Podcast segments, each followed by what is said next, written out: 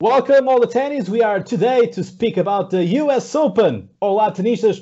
Começa hoje o US Open e aqui estou eu com o público. Bom, o público está um bocado silencioso, mas é porque na verdade não vamos ter público nas bancadas. Meus senhores, é um gosto estar aqui convosco. Guilherme, eu e tu voltamos a estar aqui no US Open. Lembras-te quem ganhou o ano passado? Quem ganhou o ano passado? Isto agora Sim, já parece uma, uma, história Foi o Nadal? antiga. Não, mas qual de nós os dois é que ganhou? Eh, estás a, a meter isso à baila, foi certeza tu. Não sei. É pá, não, não me lembro. Quem ganhou, quem ganhou o US Open foste tu. Eu ganhei o Wimbledon. Eu? Então, é para ver. Que é que tanta vez já nem me lembro de qual é que foi esse. Ficámos. é que neste momento, uh, nós aqui, dos três, Guilherme, tu ganhaste Cincinnati. Mais um, né? Mais um. Vamos ver se, não, se é o último da temporada que ganhas. Vamos Isto ver. porque temos ainda US Open e temos também uh, Roland Garros. E portanto é tem, sem dúvida uma temporada atípica. Sim, é uma temporada atípica. Hoje vamos começar o, o segundo torneio, o segundo grande slam do ano, que é assim algo um bocado estranho, visto que estamos a 31 de agosto, mas vamos lá ver como é que corre o US Open e depois como é que vai correr e em que moldes é que vai correr o Roland Garros. Sim, porque isto, bom, é um podcast ténis, é certo, mas isto do ponto de vista político e daquilo que está a acontecer em França, estão a começar a ser apertadas mais as regras uh, de saúde, saúde pública e, portanto, vamos ver como é que isto tudo vai, vai acontecer. O campeonato francês está de volta com público, sendo que supostamente o máximo pode estar são 5 mil adeptos, coisa assim de género. Uh, ainda assim, temos transições das coisas. Estamos a ter neste exato momento, portanto, o dia 31 está a ser a terceira etapa do, da Volta à França, o Tour de France, e temos público nas estradas uh, com a obrigação de estarem com máscaras. Uns estão, outros não estão, por isso, no caso francês, que é aquilo que nos importa aqui para o, para, para, para o caso seguinte, que será o Roland Garros, Vamos ver com que circunstâncias é que este mês de, de final do mês de agosto, princípio do mês de setembro, vai ter consequências para uh, Roland Garros também. Mas eis que nós estamos aqui. É isso, estamos aqui para falar de ténis, não é? Do US Open. Mais nada. Mas caso vimos falar um bocadinho do Cincinnati, já que acabou. Fala e... tu, já que ganhaste. Não, eu ganhei. Foi, pá, foi sem dúvida um quadro muito aberto. E se, se, já era aberto numa fase inicial, assim que Dominic Team perde na primeira ronda, ainda fica tudo mais em. Digamos que havia muita possibilidade de, de, de, de outros nomes não tão importantes uh, poderem aparecer, e como podemos ver, houve um super Raonic que aproveitou aquela parte de baixo do quadro como o principal nome a ir embora, que foi Dominic Team, e Raonic apareceu e ninguém estava à espera com certeza se tivéssemos falado nisso antes. Esta possibilidade não estava nas nossas, nas nossas expectativas, com certeza. Claro, nós, nós da semana passada estivemos a fazer a, a, as nossas apostas e duvido que alguém sequer tenha passado pela cabeça a apostar no, no Raonic, mas o que é facto é que fez um excelente torneio e fez uma boa, um bom jogo na final e podia ter, podia ter tido outro resultado. Sim, sem dúvida. E onde falamos de vários vários jogadores que eram cabeças de série muito altas uh, a, ser, a ser eliminados relativamente cedo. Por exemplo, falamos de Dominic Thiem, mas podemos falar também de, de Zverev que perdeu com, com o Andy Roddick logo. O Andy nos... Roddick é Andy Murray, mas continua. Ah, desculpa, Andy Murray. é, pá, eu vi ontem. Faz anos o... hoje, faz anos hoje. Yeah, é isso mesmo, fazia anos hoje o Andy Roddick e ficou como na cabeça. É verdade, Andy Murray, um jogador que provavelmente ninguém estava à espera, calhou logo uh, relativamente cedo com Zverev e se calhar estávamos à espera que Murray fosse embora cedo, mas acabou por, por fazer um grande jogo. Provavelmente, se calhar, um dos melhores jogos do. Sem dúvida, dos melhores jogos do Masters 1000 Cincinnati deste ano e uma grande vitória frente a, a Zverev. E Andy Murray está com tudo agora para, para, para US Open e ele é um jogador muito experiente nestes níveis. Sim, sem dúvida. Se a experiência diz alguma coisa e vale alguma coisa nestes momentos, o Andy Murray deve ser dos mais experientes ao, lado de Djokovic, por isso sem dúvida que, que isso acarreta outro peso também, mas outra, outra à vontade para, para encarar estes momentos decisivos. O Andy Murray fez um jogo excelente, ele, ele chegou uh, contra o Zverev, jogou de forma que eu nunca tinha visto jogar, a atacar muito cedo a resposta, e foi sem, sem dúvida um dos pontos mais positivos de, do torneio de Cincinnati, foi poder ver um Andy Murray a um nível muito, muito bom. Vamos ver até que ponto é que o, o ponto de vista físico ele não quebra e ele se consegue manter a um bom nível e a jogar um bom ténis, porque, porque tem tudo para fazer um bom, um bom US Open. Estamos a falar de boas exibições em Cincinnati. Temos também a falar de Roberto Bautista Agut. Eu lembro-me perfeitamente quando tivemos aqui há uma semana a falar sobre daqueles jogadores que podiam surpreender e não correr tão bem. Nós falámos sem dúvida de Roberto Bautista Agut por estratégia de apostar alguém uh, outsider uh, junto no quadro uh, de Bautista Agut. Eu e o Cláudio tivemos a falar sobre isso e Bautista Agut acabou por surpreender muita gente. Chegou às meias finais, nas meias finais perdeu naquele jogo muito atípico quando Djokovic, Djokovic é assistido quatro vezes no, durante o encontro e se calhar Bautista Agut merecia ter jogado a final. Completamente. Bautista Agut, na minha opinião, apesar de Raonic ter feito, se calhar ser mais surpreendente, o nível que, que o Bautista Agut apresentou foi, foi incrível. Eu gostei imenso de ver jogar. No jogo do Djokovic, sinto que merecia ter sido ele a ganhar e, e realmente teve, esteve a jogar a um nível muito, muito bom, muito interessante. Vamos ver como é que, como é que vai chegar ao US Open. E se calhar o facto menos relevante do Masters 1000 Cincinnati foi quem ganhou, Novak Djokovic, estava toda a gente à espera, mas se calhar mais difícil do que muita gente esperava. O que é que acham? Houve a primeira surpresa no, no, no, no primeiro set, não é? Portanto, quer dizer, uh, eh, 6-1 para o, para o Raonic Sim. Portanto, foi assim, se calhar foi o primeiro, primeiro golpe para acordar que o, que o Djokovic teve nestes últimos tempos. Sim, sim, sem dúvida. De, quer dizer, ele já tinha tido um jogo muito difícil na, nas meias finais, mas, mas depois naquela final duvido que alguém acreditasse que Raonic pudesse ganhar o primeiro set e depois Djokovic dá a volta de forma épica e, e vence o torneio. Mas, mas é o que disseste, que é, é realmente é o, é o dado menos menos surpreendente e menos, se calhar, relevante a que queremos apontar aqui para o, para o Masters 1000 de Cincinnati. Djokovic, que em 2020 está 23-0. É absolutamente incrível. Eu, é um... já, lhe perguntaram, já lhe perguntaram se, se seria capaz de acabar o ano uh, com o registro perfeito. Eu não acredito nada, até porque vem o Roland Garros e de certeza que o Rafael Nadal vai, vai jogar e vai estar a um grande nível também. Por isso, nem que seja com outro jogador, mas, mas tendo em conta que poderá vir a defrontar Nadal, não acredito que faça um registro perfeito, mas é 23-0, é absolutamente inacreditável e por isso também, também por isso tem um grande valor aquilo que ele, que ele está a fazer neste momento. Sim, e em termos de resultados não podia estar em melhor forma a entrar para o US Open, um torneio que ele tem tudo para ganhar, visto que nenhum dos Big Three está lá. Dominic Thiem é o maior perigo, digamos assim, mas não, fez, não teve um Masters 1000 Cincinnati nada positivo, por isso vai ser muito interessante, mas duvido que a vitória fuja ao Djokovic. Sim, acho que sim. E até, até para lançarmos o, o, se calhar o US Open, não sei se querem ir já por aí, mas dizer que, que nós para, para as apostas do US Open tivemos em conta este bom momento de Djokovic e, e já vamos passar a, a, a, explicar então como é que vamos suceder às apostas. Não sei se querem pegar por aí. Sim, Vamos então às apostas e depois de explicar as regras das apostas, trazer aqui os dados históricos, né, que é necessário também nós uh, fazermos, sobretudo as circunstâncias que o mundo está também. Já lá vão perceber. Portanto, aqui a escolha das apostas vai consistir em quatro jogadores, dois do top 8, um do top 16 e o restante uh, fora. Portanto, é isto que nós uh, vamos ter hoje aqui para fazermos as apostas e antes de irmos às apostas, deixa que eu vos fale um bocadinho de Atarash, que dá o nome uh, ao corte principal no, uh, em Flashing Meadows, uh, nos Estados Unidos da América. Portanto, Atarash um, foi alguém que morreu com 49 anos. Ele não chegou, não chegou a fazer os seus 50 anos, portanto, morreu relativamente jovem, mesmo para a época. Portanto, ele nasceu em 1943 e morreu em 1993. Ele tem, marca a história porque é o primeiro e único negro a ganhar o US Open, portanto, é algo que ainda hoje é um recorde que está ainda por bater, por assim dizer, mas uh, tornou-se também um símbolo uh, naquilo que era as questões das lutas sociais. em que o Ash, quando fez uma das operações ao coração, portanto, ele teve uma série de cirurgias que teve que fazer, uma delas teve que levar, portanto, transfusão de sangue.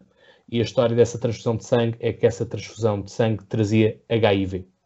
E, portanto, ele ficou infectado devido a essa transfusão de sangue.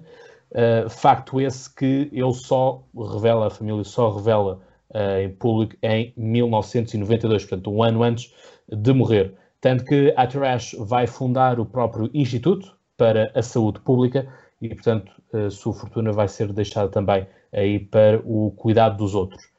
Ganha toda uma outra simbólica o facto de ser negro, portanto, tendo em conta aquilo que são os movimentos que estamos a ter, que influenciaram também o próprio ténis em Cincinnati. Vamos ver que consequência é que isso vai ter no US Open, porque o Cincinnati, tudo certo que à escala neste momento torna-se um torneio importante, é um Masters 1000, mas à falta de outros torneios ganha outra responsabilidade, mas o US Open é um torneio que é visto por todo o mundo, portanto, de uma forma mais massificada do que um Masters 1000. E, portanto, as coisas são tão simples quanto isto. E, portanto, vamos ver se vamos ter fenómenos alguns uh, de racismo até lá, se vamos ter alguma demonstração por parte dos, uh, dos jogadores ou não, mas importa dizer isto aqui. Mais uma nota histórica, dizer-vos de que desde 1975 que o eh, US Open é, até o momento, o único torneio onde o prize money masculino e feminino é exatamente o mesmo. Portanto, desde 1965 que o US Open quis marcar esta diferença da luta pela igualdade. Nós que falamos tantas vezes de questões uh, salariais entre jogadores e jogadoras e, portanto, aqui o US Open já dá muito tempo para esta parte que vem marcando então o exemplo. E o, vencedor, notas... Diz e o vencedor só ganha 3 milhões. Só, pouca coisa. Mais um, mais um bibelô para pôr lá na sala. Enfim. Bom, vamos às apostas. Guilherme, como foste tu ganhaste a última, és o primeiro a apostar. Deixa só primeiro explicar como é que a gente vai fazer estas apostas que vão ser um bocado diferentes e como a ideia foi do Zé, se calhar deixa o Zé então explicar antes de irmos às apostas. Sim, vou explicar. O, o Cláudio, entretanto, já disse que, como é que vão ser as apostas, mas é só explicar mais a razão pela qual desta vez vamos escolher quatro jogadores. Nós sentimos que, que o Djokovic entra mais uma vez como um grande, grande favorito e para evitar que, que um terço das nossas apostas seja igual, porque no fundo é isso, seríamos, iríamos todos escolher Djokovic, uh, decidimos acrescentar mais um jogador, até para, para, para, haver mais algum fator de diferença e para, também para fornecermos, entre aspas, mais um jogador para, para as pessoas a quererem acompanhar e, e, é isso. E é a razão pela, pela qual nós vamos escolher dois do top 8, um do top 16 e outro fora do top 16 sempre uh, quando me refiro ao top 16, não me refiro ao ranking uh, mundial, mas sim ao, ao, ao, número de cabeça de série. Por isso, por isso vamos a isso. Guilherme, queres começar? Sim, então a primeira uh, aposta vai ser igual em todos, de certeza, vai ser Novak Djokovic. E o, para mim, o primeiro jogador fora do top, de, dentro do top 8, mas sem ser Novak Djokovic, vai ser Daniel Medvedev. Muito bem. Não vou claro. pelo óbvio Dominic Team porque eu acho que vai surpreender, se calhar não pela positiva. Claro, Cláudio, força. Uhum. Olha, eu então vou mesmo aqui pela questão da surpresa, porque hum, acho que estar a apostar eh, em Djokovic, uh, enfim, torna-se torna demasiado, demasiado óbvio e, e, para mim não quero, quero fazer um, um bocadinho mais de, de, brincadeira no meio disto tudo e portanto quem que eu escolho, portanto mantenho as minhas escolhas também de, do próprio, do próprio Cincinnati, uh, escolho uh, Dominic Thiem. E qual é que é o teu segundo top 8? Diz só, assim dizemos todos os dois, 8, os dois top 8. O top 8 é um, ehm, Tsitsipas. Ok, muito bem. Eu vou escolher, nos meus top 8, vou escolher Djokovic, como não podia deixar de ser, e vou escolher Bautista Agut, que fez um excelente torneio na, em Cincinnati e foi uma das surpresas, como já falámos, por isso vou escolher Bautista Agut. Então, o número 1 e o número 8. Exatamente, exatamente. Vamos aos extremos dos tops. Exatamente. Guilherme. Então, uh, para o meu o terceiro, terceira escolha, que é entre o top, uh, fora do top 8 e dentro do top 16, vou também para o extremo do top 16 e vou John Isner, que é o cabeça de série número 16. E acho que acho que tem tudo para fazer um bom torneio. É americano, é um jogador eh, muito habituado também a estas andanças, por isso é a minha escolha. Vamos ver que relevância é que vai ter ser americano num torneio que não, que não é jogado com Não tem público. Mas, mas vamos ver, vamos ver. Sim, essa é uma, uma das, daquelas incógnitas que teremos sempre, porque, e nós, nós já falámos isto várias vezes, da, da importância do, do público nas, nas bancadas, eh, quando falámos sobretudo de, de Medvedev, né, que, que teve ali uma... Isto foi quando nós falámos na altura, no, Está a fazer um ano. está a fazer um ano que estávamos a falar e, portanto, a, a dizermos o quanto a guerra, por assim dizer, que ele comprou com, com o público, não é? E, portanto, o- a forma como ele foi se redimindo, por assim dizer, do, dessa, dessa guerra com, com o público, que vale o que vale, e, portanto, teve uma boa, teve uma boa prestação no, no final das, das contas, que é, o, que é o que é preciso. Cláudio, diz o teu top 16. Está à É vista. este menino aqui, Que eu não estou a olhar para ele. Andrei Rublev. Rublev. Rublev. Número 11. Muito bom, muito bom. Número 10, número 10. O 11 Número é o Sim, sim, desculpa, número 10. Acho, acho que tem um quadro interessante e, portanto, é ver o que é que este, o que é que este menino russo consegue fazer. Vais pela irreverência mais uma vez. Sim, Muito bem, muito bem. Eu vou também escolher um miúdo. Vou escolher o Félix Aliassim. Acho que não tem estado a jogar lindamente, mas eu acho que tem aqui um quadro relativamente acessível. A, a principal ameaça para ele não chegar aos, penso que seja 16 aves, será aqui o, o, o Andy Murray, que apanha logo, possivelmente na segunda ronda. Mas, mas tirando isso, acho que tem, tem o caminho aberto para chegar aos 16 aves e é também por isso que eu, que eu vou escolher. Então, E falta um. então para o outsider, não é? É, não é? vamos para o Sim, Dacete? sim, agora é o outsider. Então, o meu outsider, eu vou surpreender tudo e todos. Eu sei que podia escolher 16 jogadores possíveis de cabeça de série, mas eu vou um que é fora do cabeça de série e vou Andy Murray. Ok, então encontramos logo na, primeira, na segunda ronda. Em princípio, em princípio. É isso mesmo. Muito bem. Cláudio, qual é que é o teu? Ah, claro. Isso eu já sabia que isto ia acontecer. Raonites. Esta é a escolha óbvia. Pois, pois, pois, pois. Não, porque É. repara, eu preciso. uh, Repara aqui uma coisa. O, disseste uma coisa e muito bem, uh, Gui, que é a questão do Rublev e a irreverência. Ou seja, ele, apesar de ele estar melhor posicionado no. Apesar do, do Rublev estar melhor posicionado a nível de ranking no, no Raonic, o Raonic a mim dá mais certezas do que o próprio Rublev. Entendes? Portanto, é aqui mesmo uma estratégia clara de procurar compensar o máximo possível. Isto é engraçado aqui o efeito que as mãos desaparecem de vez em quando Aí os green screens. os green screens. E, portanto, é, é- é- é nesse sentido, é de conseguir compensar ahm, algum desequilíbrio que possa acontecer. E somar, obviamente, mais pontos, porque aqui o que interessa às vezes, podemos, atenção, podemos correr o risco de nenhum de nós acertar nas apostas e, e não temos nenhum do, daqueles que nós temos ser o campeão de US Open, não é? Portanto, poderá ser ah, Claro. ganhar, ganhar isto não pela aposta certa de quem ganhou o torneio, mas sim de quem consegue fazer mais total. pontos. Exatamente. Sim. E para recordar, Pois. o, o Zé não Sim, pode escolher, não pode escolher nem o Raonic nem o Andy Murray. Exatamente. Por isso eu estou aqui no draw, porque estava aqui prestes a escolher Raonic, mas tenho de olhar aqui melhor para isto. Ahm, eu vou escolher. hum, eu vou escolher. hum, se calhar é melhor empatar em tempo enquanto eu olho melhor para aqui. Mas. Eu tenho, pá, vamos falar um bocadinho das escolhas. Eu, eu tenho claramente sim, apostado pela experiência. Uh, Uhum. O Cláudio está a fazer um balanço, tanto apostar na, na irreverência, como também alguma experiência e algumas apostas mais Mais seguras. certas, sim. O, o Zé há de fazer a sua a escolha Claro. em breve. Vai para o Eh, Gasquet, pá. Gasquet é bom. É uma boa aposta. É uma boa aposta. Eh, eu vou aqui. é, eu vou para o, para o Francis Tiafo.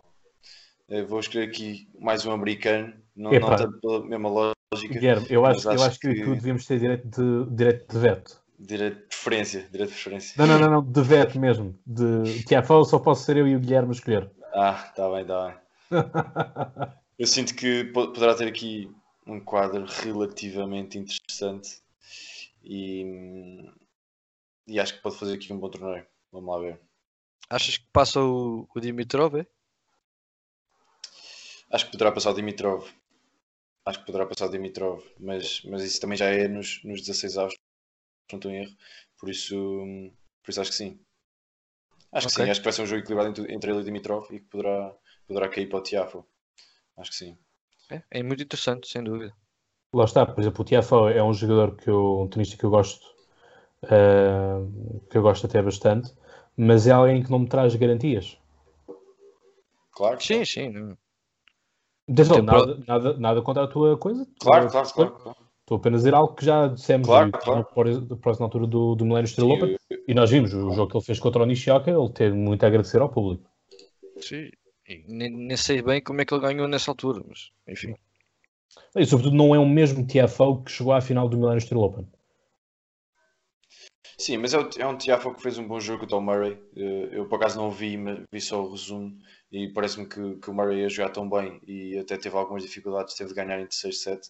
Por isso acredito que ele que esteja a jogar a um nível suficiente para fazer aqui uma gracita, digamos assim. Sim, e para mim, eh, uma das partes mais positivas em termos US Open e Grand Slam é o facto de podermos ver os jogos na, na Eurosport, canal que não se paga, né? Uh, e, e, estamos a falar de jogos que para ver, especialmente hoje, é uma, temos uma muito boa notícia, vendo aqui pela, pela calendarização da Eurosport 2, vão dar os jogos de ambos os jogadores portugueses, tanto Pedro Souza, que vai jogar contra Mitchell Kruger, o americano, que é maioritariamente jogador de pares, e o último jogo da, da, da, sessão deste dia, João Souza contra Michael Moore, outro português, e contra outro americano também, que, e que, pelo, para bem de, dos adeptos uh, portugueses, eh, vão dar os, ambos os jogos na, na televisão, na, na, Eurosport 2, o que é uma excelente notícia. Exatamente. E se calhar agora também falar um bocadinho do, dos portugueses, daquilo que, que vai ser o quadro. Eu acho que, acho que em, em termos de primeira ronda, acho que até correu bastante bem o sorteio. Acho que tem, tem os dois ténis para, para, vencer cada um dos jogadores. Vamos ver em que condições físicas, sobretudo físicas, é que vão chegar cada um deles. Eu relembro que o Pedro Souza, por exemplo, no, no, aqui nos quadros que foram jogados em Portugal, organizados pela Federação Portuguesa de Ténis, uh, teve bastantes dificuldades físicas. Eu já não lembro em que, em que, em que torneio é que foi, mas lembro que ele andou absolutamente agarrado ao gêmeo esquerdo e isso vai ser. Eh, vamos lá ver em que ponto é que está até se esta paragem foi positiva ou não para ele. E, e por outro lado, sim. e por outro lado, João Souza é sem dúvida a, a parte de, da forma, né? Uh, em termos de resultados, não têm sido nada positivos em 2020. Vamos ver se, se é no, no US Open que ele consegue dar a volta contra um jogador também americano e já com alguma experiência. Vamos lá ver. Vamos lá ver. É isso. Acho que, acho que tem, tem, tiveram um, um, sorteio bastante agradável para a primeira ronda. Depois, a partir daí, vai ser bastante difícil, visto que previsivelmente o Pedro Souza apanha Carreño Busta e o, e o João Souza poderá aproveitar, uh, apanhar Ian Leonard Struff. Por isso, vão ter jogos de segunda ronda já um pouco mais difíceis, mas era, era bom que tivéssemos dois portugueses na segunda ronda. Sim, era se fomos, positivo se formos falar de qualidade, eles têm qualidade de ténis suficiente para ganhar estas primeiras rondas. O que realmente é que não estão em momentos de forma nem física, nem de resultados, e mesmo, se calhar, muito provavelmente psicológica, e, e se calhar não é o melhor palco para, para voltar a, esse, a esses bons resultados. Mas vamos ver, uh, pode ser que se cedam e, e, sem dúvida é o que a gente espera, que façam bons jogos e que passem à segunda ronda. A segunda ronda duvido tenham alguma possibilidade, mas já lá chegar já era muito positivo para, para os nossos claro. jogadores portugueses. Claro que sim, claro que sim, sem dúvida. Sim, é mesmo isso. Eu há pouco estavas a dizer que a tradição de 1975 de ser o salário igual, uh, enganei-me no número, confundi com outra data, uh, a data correta então do salário igual do, do prémio igual, do prize money, é 1973, não 75. 75 fiz confusão porque é a partir de 1975 que o US Open passa a ser o primeiro grande slam com sessões noturnas. Isto compreende-se porque estamos numa época em que a televisão começa a ganhar cada vez mais palco e as pessoas começam a assistir cada vez mais, portanto, os direitos televisivos, e portanto sabemos que existem uh, horários que são, têm que ser equilibrados para garantir uma maior audiência global naquela hora. Um, e portanto o US Open dá provas disso, não é? Portanto, nós temos sempre aqui um handicap de 5 horas, portanto são sempre mais 5 horas ou menos 5 horas em Nova York, mas são sempre estão aqui neste lado em Lisboa são 5 horas a mais do que está a acontecer, um, acontecer então no, nos Estados Unidos da América e portanto por isso nós temos aquelas sessões que se estendem madrugada dentro que, que às vezes o pessoal que quer ir trabalhar na segunda-feira uh, torna-se um pouco mais difícil de acompanhar a final. Mas enfim, é uma vez no ano, até que se volta a repetir uh, o, Open, o Open da Austrália, que também tem uns horários mais ou menos similares. Exatamente. Portanto, vamos ver como é que, este, como é que esta prova vai correr. É? Portanto, uh, vamos ver o que é que surpresas vão nos trazer, o que é que não vai trazer. E, enfim, será aqui também para vermos como é que o fator público vai pesar ou não vai pesar. Sim. O fator não público, diria eu. Sim, neste caso é não público. Neste caso é o não público. E podemos também dizer que vamos fazer um acompanhamento um pouco mais uh, em cima do acontecimento do que é habitual. Temos planos para fazer ronda a ronda, certo? Exato. Sim, vamos ver, tendo em conta também a disponibilidade de cada um, mas, mas vamos tentar, acima de tudo, vamos tentar ser mais regulares durante este, estas duas semanas.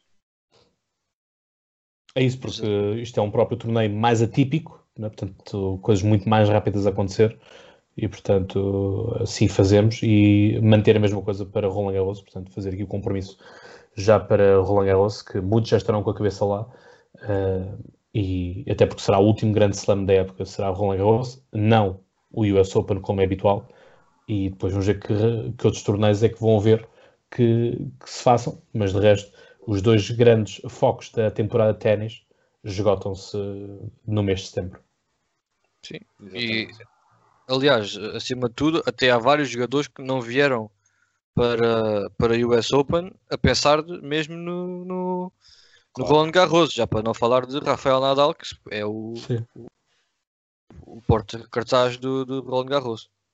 Sim. Sim. Claro, sem dúvida, porque fazer a, a mudança de, de, piso rápido para, para, terra batida em tão pouco tempo não é fácil e ainda para mais o, o, as condições do US Open costumam ser bem mais rápidas do que o habitual para, mesmo para piso rápido, por isso, por isso vamos ver. Sim, e então este ano que nunca teve tão rápido o, piso, o piso em, em US Open, o que já foi algo criticado quando foi o Masters 1000 Cincinnati, mas que foi jogado também no, em Flashing Meadows e está muita gente a dizer isso e tá, nunca teve tão rápido. Pois, vamos lá. Por isso vai Como ser é muito interessante. Vai ser muito interessante ver a mudança depois de, daqui para o Roland Garros. em, em duas em duas semanas vamos passar do piso rápido para terra batida, o que vai ser no mínimo interessante. Sim. E acham que isso pode comprometer, fazendo aqui um, um, um, mini debate, muito rapidamente também, se acham que isso pode comprometer um, a prestação daqueles que têm estado a fazer a temporada e, e, e jogos e torneios uh, de piso rápido, se vai comprometer a sua adaptabilidade em, em, em, terra batida? Por exemplo, o caso do Dominic Thiem, que, enfim, será eventualmente o sucessor natural de Rafa Nadal, se ele está a fazer eventualmente uma má uh, prestação até ao momento de, em, em, em piso rápido, se quando chegar uh, a Roland Garros muda o chip ou se, como já estava a jogar mal, se vai continuar a jogar mal. Assim, comprometer, não tenho dúvidas nenhumas que vai comprometer. Acho que, acho que ninguém, ninguém diz que, que, que este US Open e esta temporada de piso rápido não vai afetar a, forma como os jogadores vão chegar à terra batida. Vamos ver até que ponto é que cada um sabe reagir a isso e cada um sabe, sabe adaptar. Em relação ao Dominic Thiem, é um especialista em terra batida. Eu acredito que consiga fazer a mudança até de forma mais ou menos fácil, até porque ele não tem só jogado piso rápido. Vimos, por exemplo, o Adriatur, que, que foi jogado em, em, terra batida, e de certeza que. Onde ele ficou infectado? Sim, exatamente. E, e eh, de certeza absoluta que, que lhe deu algum andamento de terra e de certeza que ele treinou em terra e tudo isso. Por isso vamos ver. Eh, vamos, acho que não, não se vai sentir tanto em, em, em Dominic Team como se sentirá noutros jogadores.